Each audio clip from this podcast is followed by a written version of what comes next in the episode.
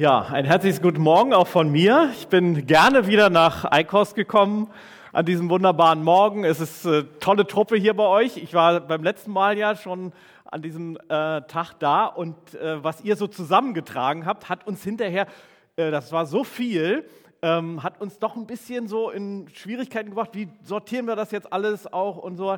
Aber wir haben ein super Thema rausgefunden und wollen heute einen Schritt weitergehen und heute wird es nochmal etwas anstrengender, glaube ich, weil wir heute ans Eingemachte kommen. Wir haben letztes Mal ja so gesagt, was sind so Werte, die uns beschäftigen, was sind so Probleme und Fragen. Oh, das war alles ganz nett und so, aber heute wollen wir ein paar Sachen auch benennen, die vielleicht ein bisschen schwierig werden. Aber das ist gut, weil dann kommen wir weiter. Ich war in diesem Jahr, ich darf natürlich auch grüßen vom Landesverband, von dem ich komme und für euch und so weiter, Landesverband Niedersachsen, Ostwestfalen, Sachsen-Anhalt. So, ihr habt sicherlich auch ein Bild gleich. Ähm, also ich war bei einer Verabschiedung. Verabschiedung, naja, das muss man so offiziell ja immer mal auch machen. Ähm, da wurde nach fünf Dienstjahren ein Kollege verabschiedet. Der hat wirklich sich eingesetzt, toll eingebracht, toller Kollege, super Arbeit. Ähm, und dann sah ich und hörte ich, was die Kollegen für ihn vorbereitet hatten. Also das, das war schon echt der Wahnsinn. Ne? Also die haben ein Klavier, ein altes Klavier, in der Mitte auseinandersägen lassen, haben das wieder zusammensetzen lassen. Er war Musiker und haben da so ein Schränkchen draus gebaut. Aber richtig edel, richtig gut. Das war viel, viel Arbeit, ja. Äh, und so ein paar andere Sachen, was sie so alles gesagt haben, habe ich so innerlich gedacht, ist toll, aber ist ein bisschen too much. Also wie willst du das eigentlich noch steigern, wenn einer nach 15 oder nach 20 Jahren verabschiedet wird und so. Oh, mm. Aber dieses hat mindestens mal drei Sachen bei mir ausgelöst. Ich war als Zuschauer, als Zuhörer, als Gast, ich war innerlich echt berührt. Ich habe gesagt, was ist hier geleistet worden? Und das Zweite ist, dass dieser Mitarbeiter berührt war, ermutigt war. Wahnsinn. Und das Dritte, mindestens was passiert ist, dass das klar wurde, das Team, das das vorbereitet hat, das Team, das hier zusammengearbeitet hat, das muss ein tolles Team sein. Das müssen tolle Leute sein, wenn sie so miteinander umgehen und diese Verabschiedung so wertschätzend gestalten. Habt ihr Lust auf Wertschätzung? Das ist heute unser Thema weil ihr habt Wertschätzung als einen Bereich ähm, rausgefunden, wo er sagt, da wollen wir noch ein bisschen was lernen, da wollen wir noch ein bisschen uns weiter informieren. Habt ihr Lust auf Wertschätzung? Ähm, Reinhard Haller äh, hat sein Buch, das er über Wertschätzung geschrieben hat, untertitelt, wie wir andere stark machen und dabei selber stärker werden. Das ist, glaube ich, ein super Motto. Und ehrlicherweise, es ist nicht neu. Es ist nicht von Reinhard Haller. Es ist eigentlich auch schon von Jesus. Es ist eigentlich auch schon von Gott. Denn Jesus hat das gemacht. Er hat das praktiziert. Jesus, unser Chef, war ein Meister darin, seine Leute wertzuschätzen und stark zu machen.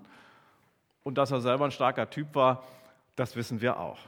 Also, Jesus wie macht er das? Das wollen wir uns heute anschauen. Er geht mal wieder spazieren. Ganz einfach so. Er geht spazieren, nicht bei Lazarus am Grab, sondern ich muss sagen, bei Zachäus war das jetzt, ja.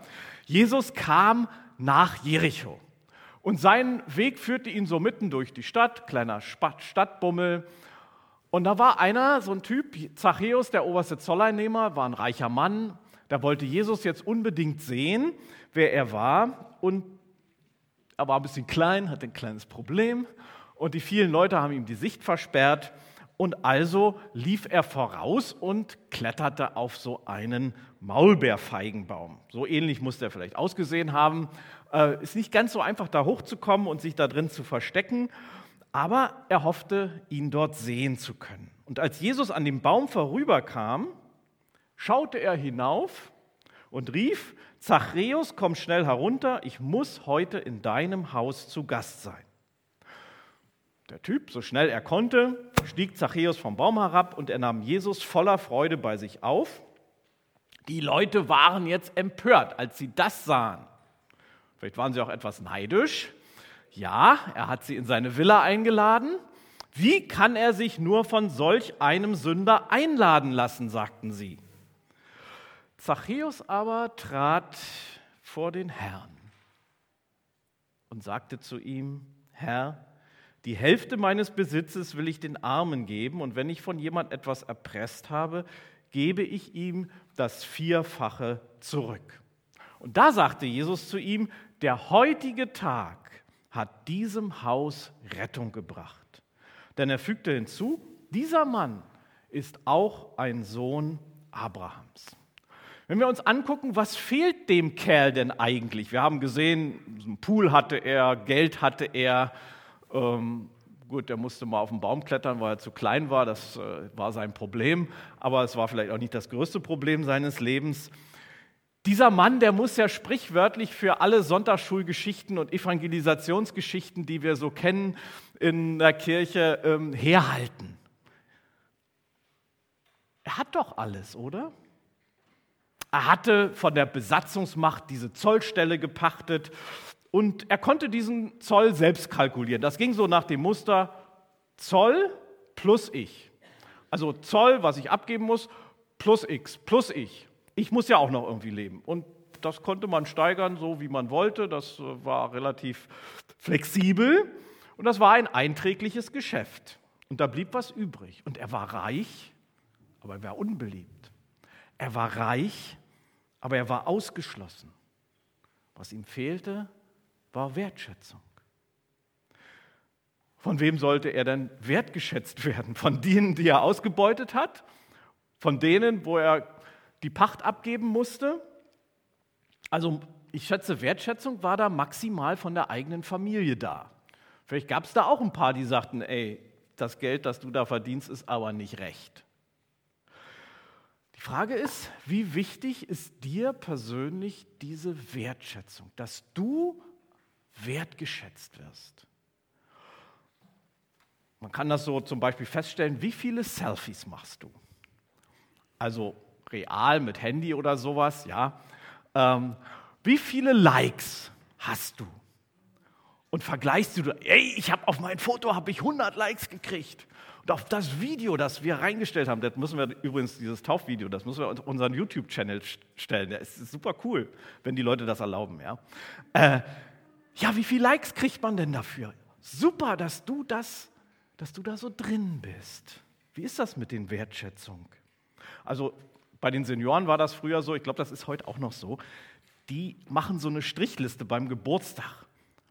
Ich habe 30 Anrufe gekriegt. Die sagen, oh, ich habe 35 gekriegt. Ah, wie viele Likes hast du? Wer gratuliert dir? Wer findet dich toll? So die Beauty-Abende, Frauenabende natürlich. Äh, Männer brauchen das irgendwie nicht.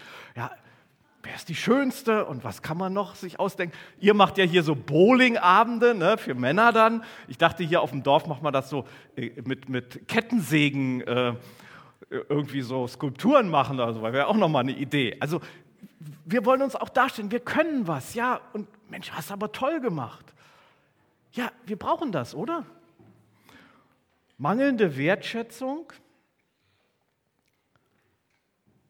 mangelnde Wertschätzung ist gefährlich. Wertschätzung selber, so sagt die Wissenschaft, das gibt einen Flow sozusagen, ja? Die Forscher sagen das. Jawohl, da entsteht was, wo du wertgeschätzt bist. Bei Zachäus entsteht dieser Flow. Ne? Also, wo sein Herz voll von Wertschätzung wird, wird seine Tasche offen und er sagt, komm, ich kann auch was abgeben, weil ich habe jetzt Wertschätzung. Ich bin jetzt wer, ich bin dabei. Ich brauche nicht mehr betrügen, habe ich nicht mehr nötig. Mangelnde Wertschätzung, natürlich, ehrlicherweise, Zachäus war nicht so ganz unschuldig daran, ja. Ähm, aber das führt auch manchmal zu so einem ungerechten Verhalten, dass einer das auf eine andere Art und Weise so kriegen muss. Das ist so ein Teufelskreis dabei. Und diese Wertschätzung gegen den Trend, gegen das, was alle sagen, das öffnet für Zachäus einfach das Herz. Und er bricht aus. Unverdiente Wertschätzung. Ich habe gedacht, vielleicht ist das auch für richtig problematische Menschen, die wir auch so alle schon mal kennen. Ja? Vielleicht ist das ein Mittel, an sie ranzukommen mit einer besonderen Wertschätzung. Der Therapeut Reinhold Rute, das hat mich sehr beeindruckt, hat mal eine Geschichte erzählt. Er sagt, da war ein Mann, ein Vater, der hat seine Tochter, ähm, weil er ihr Verhalten sehr problematisch und gefährlich fand, er hat sie auf eine Art und Weise behandelt, wie Väter ihre Töchter nicht behandeln sollten. Ähm, das war etwas rabiat und äh, das war nicht okay. Das war so gerade an der Grenze des Strafbaren. Und alle haben ihn verurteilt. Und dieser Mann, dieser Vater kommt zu dem Therapeuten und der Therapeut sagt, Sie müssen Ihre Tochter wohl sehr lieb gehabt haben. Und da sagt er, es ist das erste Mal, dass er sich verstanden fühlte. Und dann konnte man darüber reden, wie sinnvolle und wertschätzende Erziehung wirklich funktionieren kann.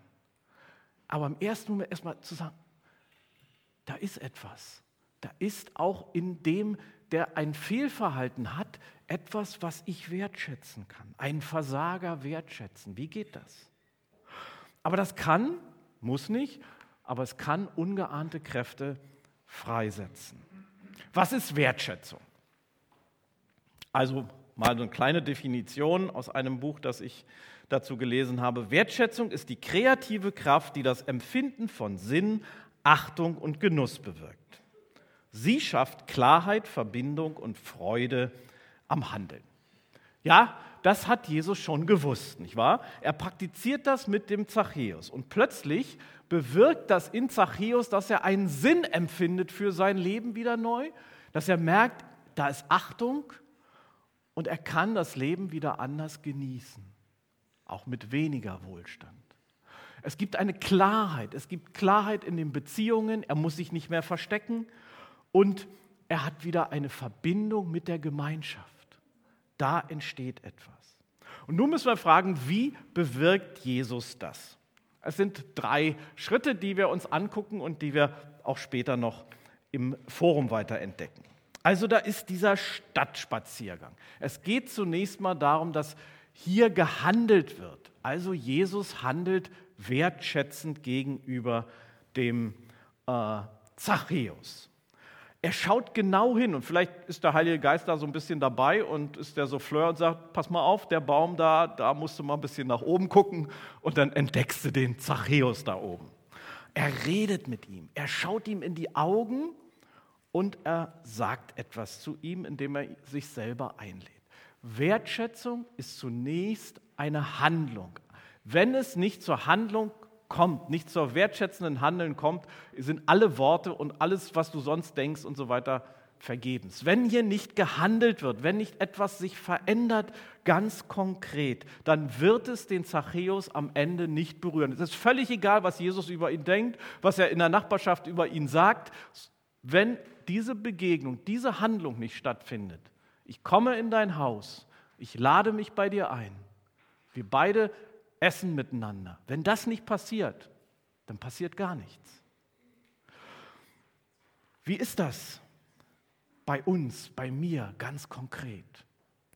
Als ich ähm, in der Predigt an dieser Stelle war, äh, musste der Heilige Geist auch mit mir noch mal so ein bisschen reden ähm, und mich daran erinnern, dass ich nach meinem Urlaub unbedingt zu meinem Nachbarn gehen sollte. Das war geplant, ich musste da, wollte da auch irgendwie, aber ich Mann, es war so viel, der Schreibtisch war voll und dann musst du dies liegen lassen und wann schaffst du da noch eine Lücke für und so weiter. Und er hatte immer eine gute Ausrede, aber jetzt machst du das. Ähm, hat der Heilige Geist keine, nicht locker gelassen, hat gesagt, du kannst auch am Sonntag nicht predigen, wenn du das nicht machst. Okay, bin ich hingegangen. Mein Nachbar, da wohnt ein Ehe, älteres Ehepaar mit, einem, äh, mit ihrem Enkel zusammen. Vater und Mutter sind verstorben. Der Enkel ist ähm, schwerst behindert. Der hat noch nie in seinem Leben gegessen. Der hat auch noch nie in seinem Leben irgendwo gepinkelt. Der kann nicht reden, aber er hat eine Ausbildung gemacht als Bürokaufmann. Ist jetzt 20 Jahre alt und sucht eine Arbeitsstelle. Und ich hatte ihm versucht, ein paar Sachen äh, zu sagen, wie er das machen kann, ein paar Kontakte zu schaffen und so weiter. Und jetzt komme ich darüber und da steht am, an der Tür, äh, bitte klopfen, Klingel ist kaputt, so nach dem Motto. Dann sage ich, okay, kann ich euch helfen, die Klingel wieder in Ordnung zu machen? Hatte ich dort den nächsten Termin. Ähm, ich musste hier etwas handeln. Und wenn ich da nicht rübergehe, wenn ich da nicht rede, wenn ich nicht zum Telefonhörer greife, wenn ich nicht was anpacke, dann ist alle Wertschätzung für die wertlos. Ist völlig egal, wie ich sonst über sie denke. Am Ende muss ich natürlich nicht immer den ganzen Jüngerkreis zusammen Besuch mitbringen, ist klar. Ähm, aber es muss etwas passieren. Dieses Danke muss manchmal eben auch mit einem Trinkgeld verbunden sein. Ist doch logisch, oder? Da muss ein wertschätzendes Geschenk hinterstehen. Nicht immer, nicht bei jeder Sache, aber manchmal gehört das einfach dazu. Es dürfen nicht nur Worte sein. Und darum sind wir eingeladen, bei diesem Thema wertschätzend von Jesus lernen, habt ihr nachher die Chance, äh, zu sagen, was ist denn an Handlung bei mir nötig? Was kann ich denn tun, ähm, um konkret mit meinem Handeln deutlich zu machen, dass ich jemanden wertschätze? Kann sein, dass du das brauchst, kann sein, dass dir etwas deutlich wird in diesem Gottesdienst, bei meinen Erzählungen, sagst, okay, das ist eine Idee, da muss ich jetzt dran.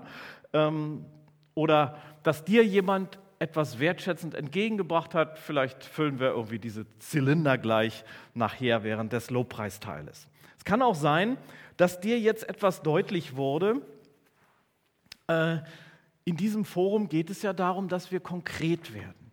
Dass du sagst, ey, unsere Gemeinde, unsere Truppe, hier habe ich ein Handeln erlebt, das finde ich super klasse. Das müssen wir unbedingt wieder machen und das müssen wir uns erhalten.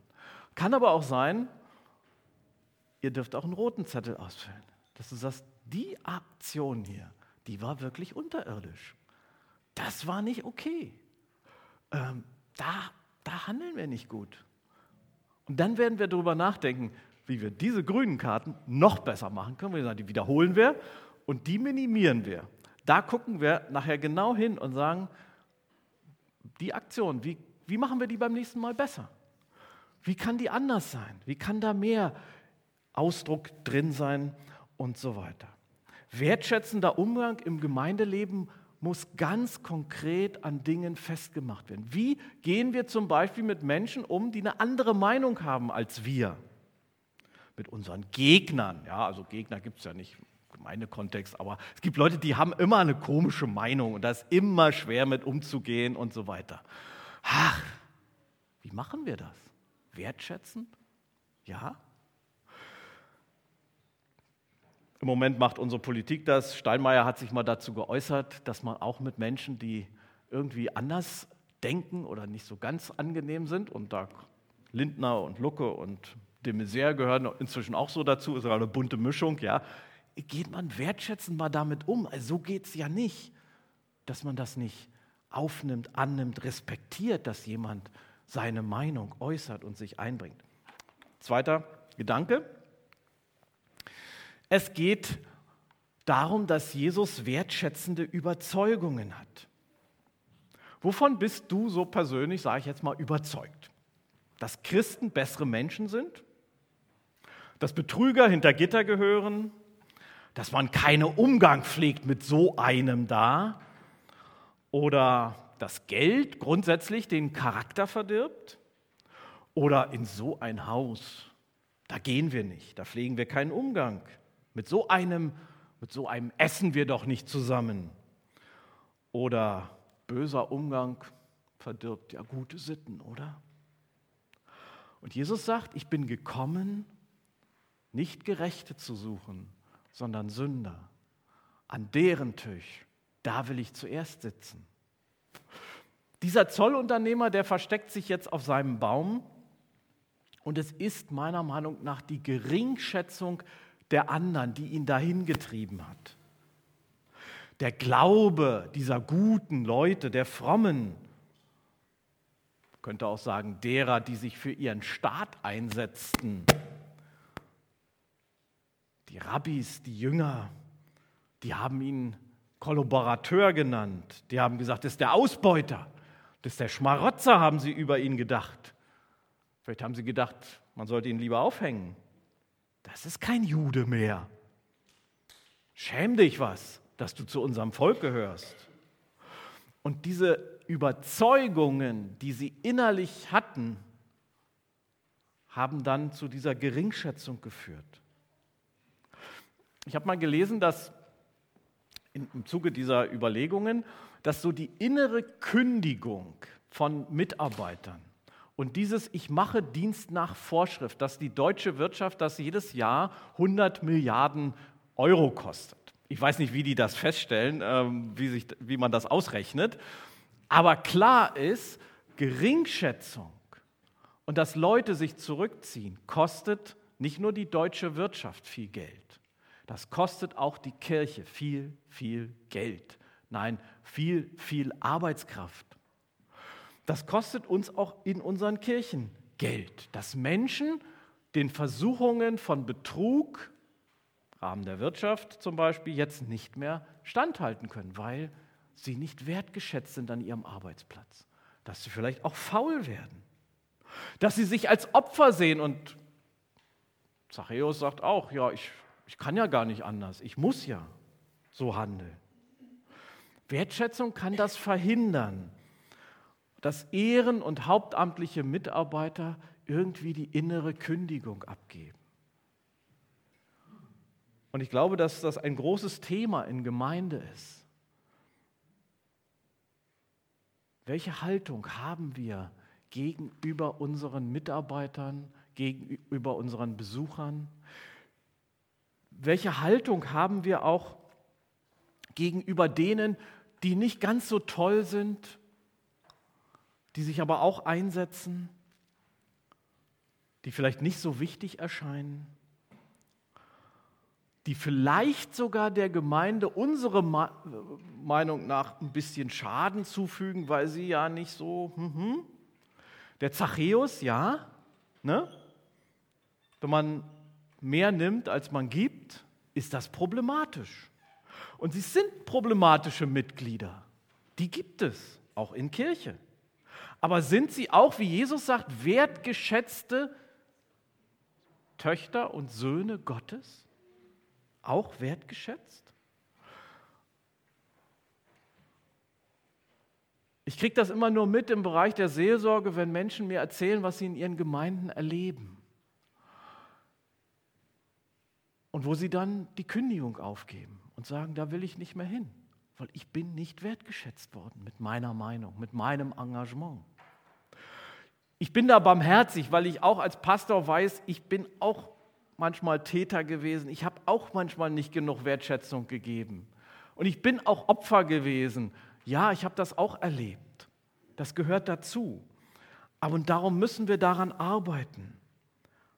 Und darum müssen wir solche Situationen benennen, wo es um die Frage geht, welche Haltung hast du? Was glaubst du von den anderen? Wovon bist du überzeugt? Und wo müssen sich solche Haltungen bei mir ändern? Ich habe letztens ein Buch gelesen, äh, zu einem bestimmten Thema, das mich äh, beschäftigt hat.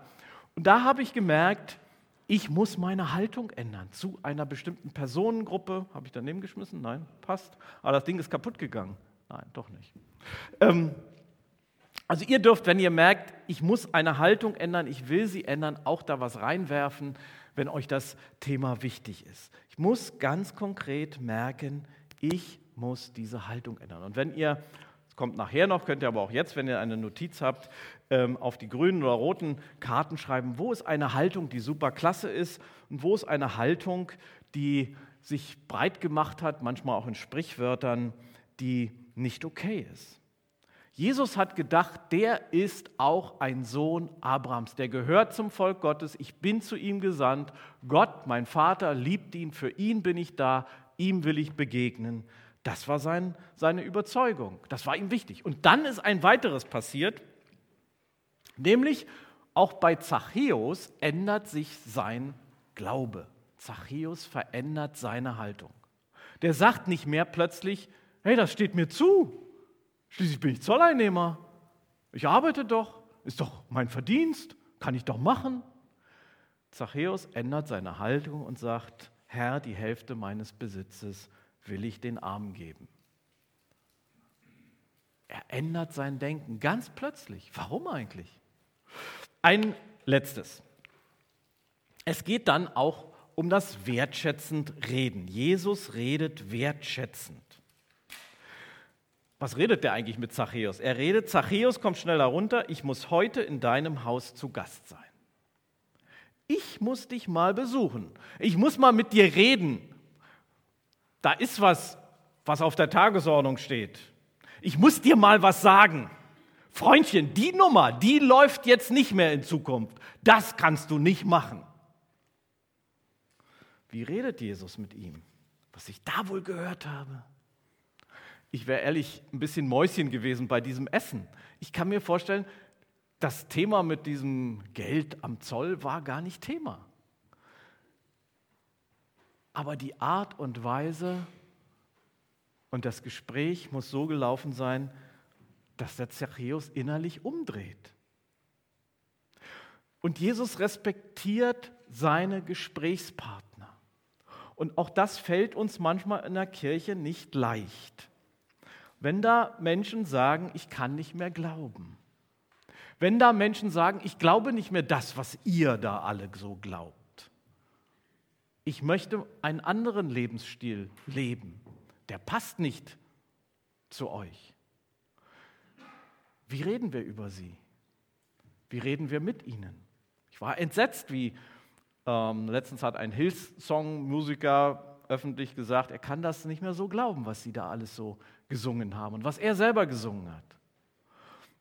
Und das Schlimme war nicht, dass er das gesagt hat, das Schlimme war eigentlich, wie einige, auch prominente Fromme, darauf reagiert haben. Boah, den Baseballschläger, den hat es aber gegeben. Anstatt auch mal diese Not dieses Menschen überhaupt anzunehmen und zu sagen, danke, dass du uns das sagst. Danke, dass wir auch so rüberkommen und dass das unredlich ist manchmal, was wir auch voneinander geben und wie wir mit Menschen umgehen, die auch die Freiheit haben, unsere Reihen zu verlassen. Oder zu sagen, ich kann es im Moment so nicht glauben, wie ihr das glaubt, wie ich das auch jahrelang geglaubt habe. Wie wertschätzend gehen wir ihnen nach? Oder ist dieses Nachgehen schon fast überheblich? Wie sind wir an ihrer Seite auch in ihren Zweifeln des Glaubens? und bleiben trotzdem Freunde und miteinander unterwegs in den Fragen, die Menschen bewegen. Jesus respektiert das, dass da einer sagt, nein, Jesus, ich will dir nicht folgen, ich schaffe das nicht. Wie reden wir in kritischen Situationen miteinander? Es, ich meine, bei euch mag es das ja nicht geben, aber in den meisten sozialen Gemeinschaften gibt es Menschen, die schon mal ein bisschen schwieriger sind. Und es gibt auch Situationen, die uns herausfordern. Wie reden wir dann miteinander? Ja, man kann schon mal ein paar böse Worte fallen, aber wie fangen wir die am Ende wieder ein? Jesus sagt, dieser Tag hat dir Rettung gebracht. Er sagt nicht, hey Alter, du kannst froh sein, dass ich dich vor der Hölle bewahrt habe. Nein, hey, du gehörst dazu. Dieser Tag hat deinem Hause Rettung gebracht. Nicht nur dir selber, dass du dich wohl, sondern deine ganze Familie ist davon betroffen. In Philippa 4, Vers 8 fordert Jesus uns, wohl fordert die Bibel uns auf, wir will ja nicht äh, das verdrehen, aber am Ende kommt es auch von Jesus. Wo immer ihr etwas Gutes entdeckt, das Lob verdient, darüber denkt nach. Also redet gut. Nach dem Gottesdienst, wenn ihr nach Hause geht, man kann sich über alles, über die Musik, über die Klamotten, über die Länge, über die Kinder, über das Essen und was weiß ich, man kann sich über alles unterhalten. Man kann es so oder so tun. Ich kann mich erinnern, und das eins, äh, war ein ganz schlimmes Erlebnis. Wir hatten ein volles Haus, Christvesper, viele Gäste, äh, waren so 250 Leute und ich hatte einen Diakon der Technik, das, ist, war, das war absolut ein toller Kerl. Den konntest du wenn irgendwas war, der sah alles, das war perfekt, das klappte, wenn irgendwas schief ging, er hatte sofort eine Lösung dafür. Also dem habe ich 100% vertraut. Der war auch richtig gut in allem. Ja? Und dann kommt da am Ausgang so ein Gemeindemitglied und macht den in einer arroganten Art fertig. Du, ich, also ich kann ja mal zeigen, wie man das so richtig macht, so nach dem Motto. Und es war, es war schon kabarettreif, weil man wusste, der hatte wirklich keine Ahnung und es passte überhaupt nicht. darüber muss man reden. Ey, ich bin hingegangen, ich habe gesagt, so wirst du in unserer Gemeinde nicht mit einem Mitarbeiter reden. Warum machst du das? Was ist deine, was ist deine Haltung? Da kommt etwas rüber, was nicht passt. Und es braucht einen konkreten Ausdruck einer inneren Haltung, dass es auch im Reden und im Handeln auf der anderen Seite deutlich wird, dass wir hier anders miteinander reden. Ähm, und dass wir uns daran auch üben und lernen. Und dass es auch sein kann, dass ich vielleicht etwas ganz nett finde, was ich gesagt habe, und jemand anders sagt mir, du, das ist aber ganz schlecht angekommen, das passt nicht. Das muss ich auch als Pastor mir mal sagen lassen und, und lernen. Und das wollen wir miteinander lernen. Und ich bin jedes Mal dankbar, wenn Menschen, fast jedes Mal, wenn Menschen mir sagen, Jürgen, das war nicht so gut, das kannst du besser ausdrücken. Das hat irgendwem, das war noch nicht so optimal. Was bewirkt am Ende Wertschätzung? Wertschätzung wird euer Reden, euer Handeln und euer Denken verändern. Und was bewirkt sie? In der Kirche ein besseres Arbeitsklima eine größere Loyalität. Die Leute werden sagen, das ist meine Gemeinde. Hier bin ich zu Hause. Hey, das ist meine Truppe, da bin ich gerne. Und da bin ich auch so oft ich kann. Höhere Präsenz ist doch ganz klar. Und ein drittes, viertes ist dann auch die stärkere Motivation, die ich natürlich empfinde und merke, das motiviert mich, weil da kriege ich Wertschätzung. Da spiele ich gerne in der Band, weil hinterher ist die Bandchefin immer da und die hat immer gute Worte und manchmal gibt es auch ein paar Gummibären und was weiß ich auch. Also wir machen das einfach, das macht einfach Spaß. Und wer es jetzt ein bisschen auf die gesundheitliche Seite ähm, äh, anschaut, der merkt also, die Endorphine bewirken natürlich Wohlbefinden beim Arbeitsklima. Oder die Konzentration, das hat was mit Dopamin zu tun. Das hat Gott in unserer Schöpfung bereits hineingelegt. Wir brauchen das. Das tut uns gut für die Gesundheit. Ähm, in den Beziehungen das Oxytoxin oder bei der Leistungskraft das Adrenalin, das kennen wir auch wieder. Ja, Mensch, das bringt uns Freude, wenn wir wertgeschätzt sind. Lust auf Wertschätzung. Und ich hoffe, dass ihr Lust auf Wertschätzung habt. Denn Wertschätzung bewirkt etwas, was wir beim Zachäus sehen. Er verändert sein Leben, es gibt ein bisschen, bisschen was bei seinen Konten, das ändert sich auch, okay, aber das kann er offensichtlich verkraften. Es ändert sich was im sozialen Bereich und es ändert sich auch etwas in der Frage des Glaubens, dass er Gott neu erkennt und ihn neu, ihm neu begegnet. Was können wir tun? Wir können jetzt unseren Gott wertschätzend loben, das werden wir jetzt gleich tun haben eine Zeit des Lobpreises und da ist die Möglichkeit, dass ihr ähm, die Chance habt, hier noch ähm, ein paar Bälle in diese äh, Zylinder zu werfen und zu sagen, ich habe heute irgendetwas erkannt oder ich möchte in der nächsten Woche, ich mache mir eine Notiz in meinem Kalender, das und das muss ich ähm, unbedingt tun oder ähm, ja, ich möchte mein Reden an der einen oder anderen Stelle verändern oder, oder, oder. Ähm, da kann etwas ganz konkret werden.